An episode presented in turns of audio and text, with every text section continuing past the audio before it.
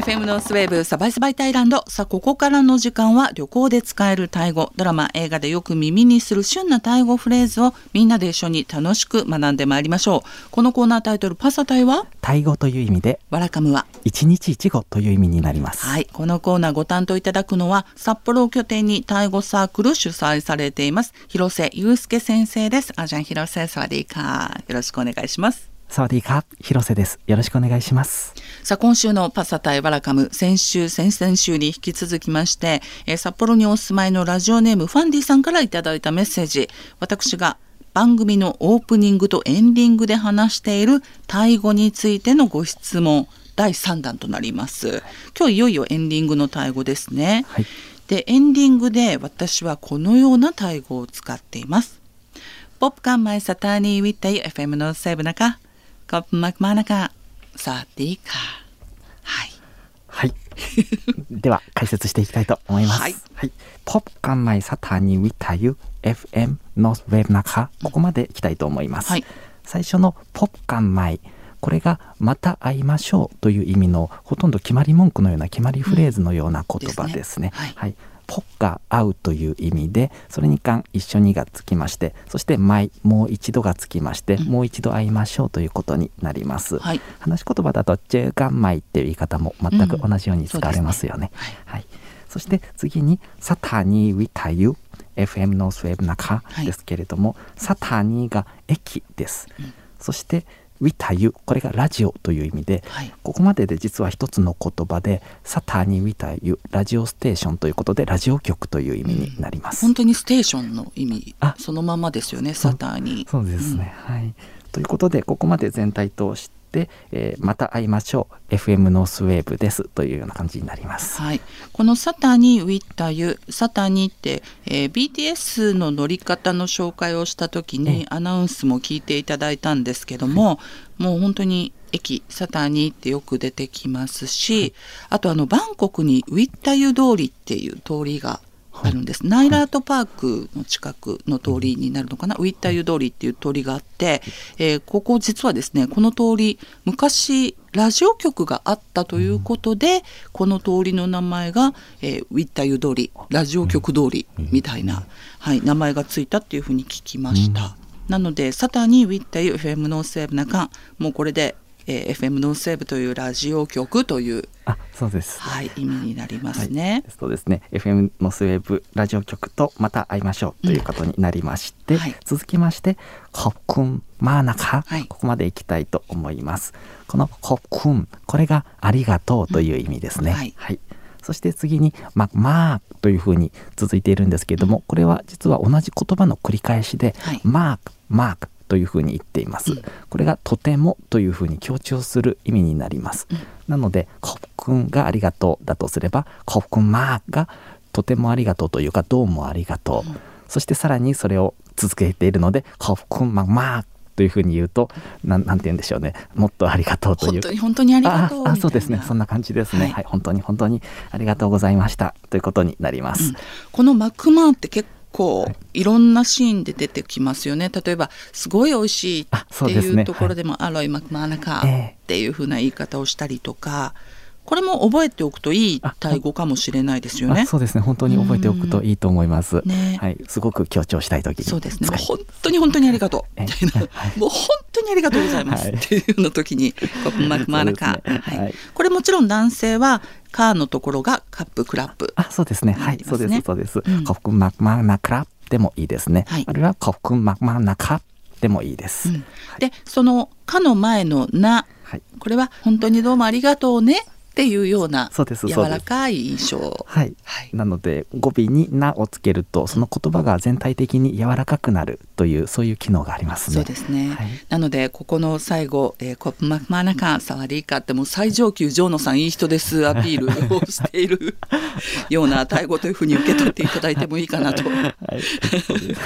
思いますね。最後の「サワディーカー」という言葉、冒頭では「こんにちは」という挨拶としてご紹介したのですけれども「はいさようなら」のようにお別れの時の挨拶としても使うことができますので、うん。最後にもやはり「サワディーカー」というふうにおっしゃっていますね。はい、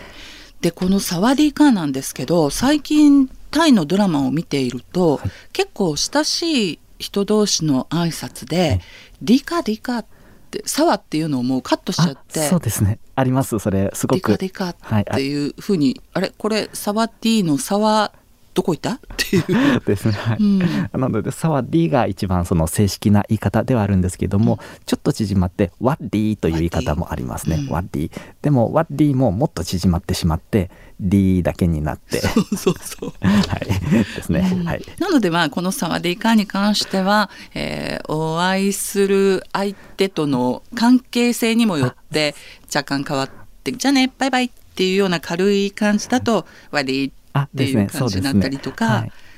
じゃあまたなっていうような感じだと、はい、リカそうですね。リリっていう感じですかね、それでいいと思います、はい、でもコップマクマーナカサワディカーで。番組としては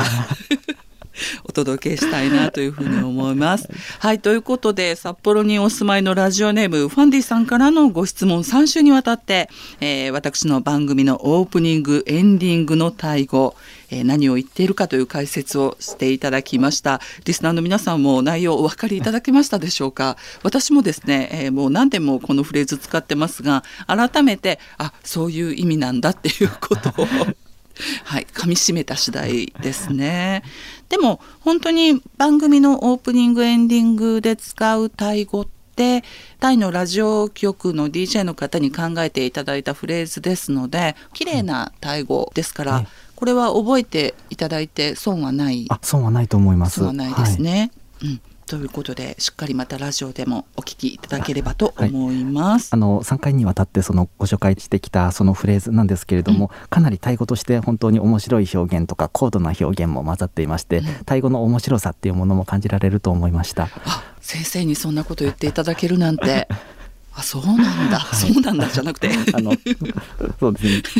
ね。今回はシンプル、比較的シンプルでしたけど、ね、前回や前々回などでも、うん、あの面白い表現も出てきましたね。ペンプアンが一緒に友達としているっていうのが一緒にっていうふうに使われるとか、あるいは丁寧に言う時にちゃんこ、あるいはディちゃんこのようにさせていただくっていう表現を使ったり、はい、あるいは主語をしっかり言うっていうところなどですね、うん、こういうところはタイ語としてすごく面白いところだと思います。そうですね。อยู่เป็นเพื่อนคุณผู้ฟังในช่วงนี้นะคะこれは、まあ、オープニングで使ってるタイ語ですけどもเป็นเพื่อนがお友達、はい、そしてคุณผู้ฟังがリスナーの皆さん、はい、もうリスナーの皆さん、友達っていう、ね、そうですね。そのような 本当にタイ語では一緒にという時に、うん、そのようなお友達としてっていう言い方をするんですよね。本当そうなんですよね、うん、これ結構あのタイの友人たちと話してて何かを一緒にやるような時とかにすごくよく出てくるフレーズだなとは思ってました。あそうですよね。例えばあの寂しいから一緒に行こうよのような時には、うん。行くはパイっていうのでパイペンプアンというふうに言うとか、うん、あのそんなふうに本当に日常会話でよく使われると思いますそうだから私がちょっと出かけようとして、えー、まあ、ご近所のおばさんたちがね「どこ行くの?」なんて声をかけてくれる時に、はい、えー、一人でご飯行く「金貨をコンディアオ」なんて言って行くと。はいはいえもうそんなこと言わないでうちに来て一緒に食べましょうよみたいな時に結構ペンプアン使われてますね。なるほどなるほどそうですね。うんそういう感じであのご近所さんがね、すごくいい方たちばかりで、ね、結構はいご近所さんでお昼をごちそうになったり 夕飯ごちそうになったり。はい、いろいろしております。タイに行きたいな、もう帰りたいね、もうタイ本当行きたい。いつ行けるんだろう。ね、まあでもせめてこの番組で1時間ですけれども、タイを感じていただければね、嬉しいですね。もうポップカーマイサターにウィッタ FM, FM ノースウェブなカーですよ本当にね。はい、はい、ということで、えー、さらに先生の、えー、今回のタイ語の解説は、えー、番組のツイッターそしてフェイスブックでもシェアさせていただきますし、えー、先生が主催されていますタイ語サークルのフェイスブックでも改めて先生解説してくださいます。えー、そしてラジオアプリラジコでは放送後1週間番組をお聞きいただけるタイムフリーという機能もありますのでラジコでのタイ語反復練習もぜひなさってください。もうやっぱりねここ半年ぐらいで北海道外の方のリアクションっていうのがものすごく増えまして、でタイに行けなくなってからですね実はちょっと番組のツイッターってしばらくほったらかしてた時期があるんですパスワードを忘れてしまって